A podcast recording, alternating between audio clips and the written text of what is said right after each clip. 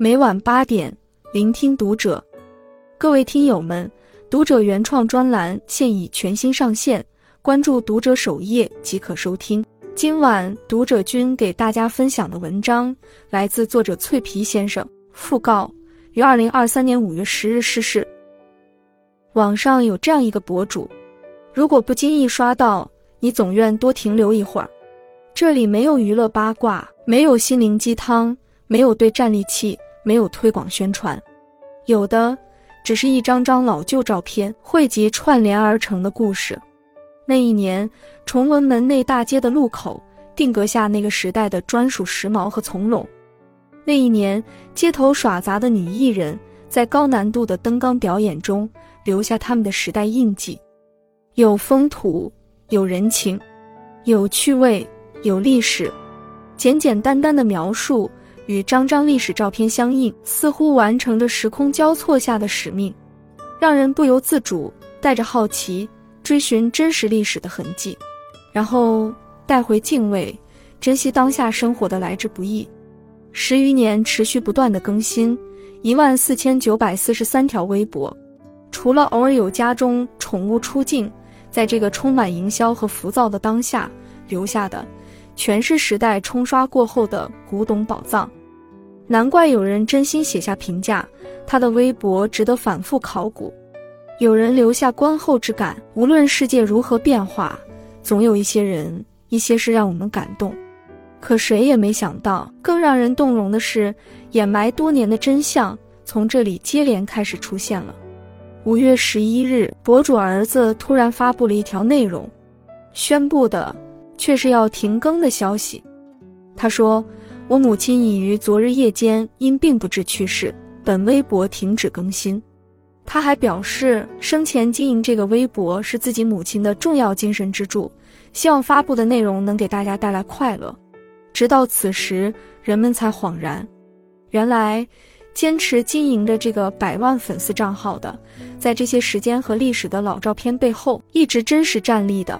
竟然是一位阿姨，不由得开始想象他坐在桌前，躬身翻阅一本本书籍的专注，每天并不怎么熟练的，认认真真把一张张珍贵照片上传分享，再和网友亲切互动的模样。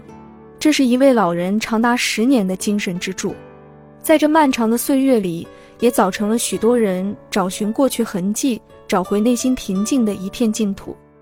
截至发稿前。这条微博被转发三点六万次，留言四点八万条，点赞超过六十八万。而话题“看老照片”停更则登上微博热搜榜。老人已去，看老照片停更，但时间不会在历史洪流中停下。故事到这里当然也没有结束，就在一声声谢谢阿姨的真诚感谢中。就在我们都难过于一位这么好的博主在最后一条微博对全世界说了一句晚安后，就悄无声息永远离开时，又一个更爆炸的真相直接震惊了全网。这位博主竟然是李大钊的孙女，她有一个很好听的名字李红，她是首长先生次子李光华的女儿。如此耀眼的光环，如此一下子就能让自己被记住的标签。他在数万张老照片中却不曾留下一丝痕迹，在一万四千九百四十三条微博中找不到任何李大钊的关键词，因为他为的不是流量，真的只是想带我们一起看看历史。做事时十年如一日奉献，如此认真不凡；做人时不以志士后辈自居，这样低调谦逊。当年的爷爷英勇就义，唤醒国人。如今的孙女默默无闻，温暖大家。如果不是这个热搜，或许没有几个人知道这个事实。遗憾的是，第一次认识他却是以这样的方式。在电影中饰演过李大钊的张颂文，在他最后的一条微博下留言送别。多少人到这里再也控制不住眼泪，为他在那么久时间里默默无闻的坚守，为他在这个浮躁功利时代的低调风骨。互联网上从此又少了一股清流。如果您碰到您爷爷，记得告诉他，如今的中国是多么强大，请帮我们告诉他，这盛世已如他所愿。写到这里，愈发动容。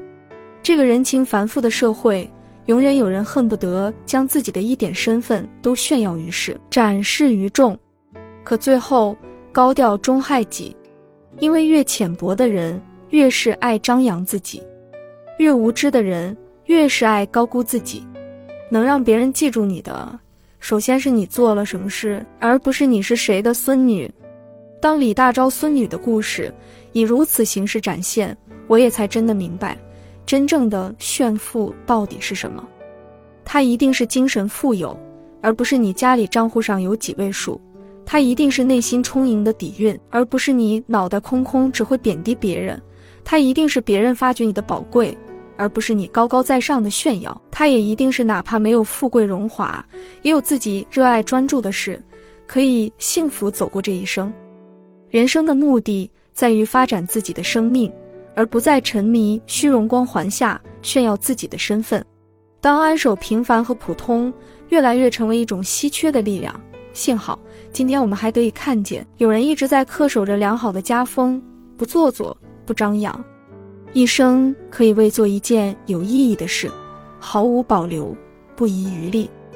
而无论时代怎样变迁，谦逊低调的品格，甘于平凡的胸怀，本身就具有打动人心的力量，也是国家民族的财富。正直又纯粹，隐秘而伟大，不改报国志，深藏功与名。愿李红老人一路走好，愿这个世界的我们，哪怕只是平凡普通过一生，也皆有各自美好的热爱与风骨。关注读者，感恩遇见。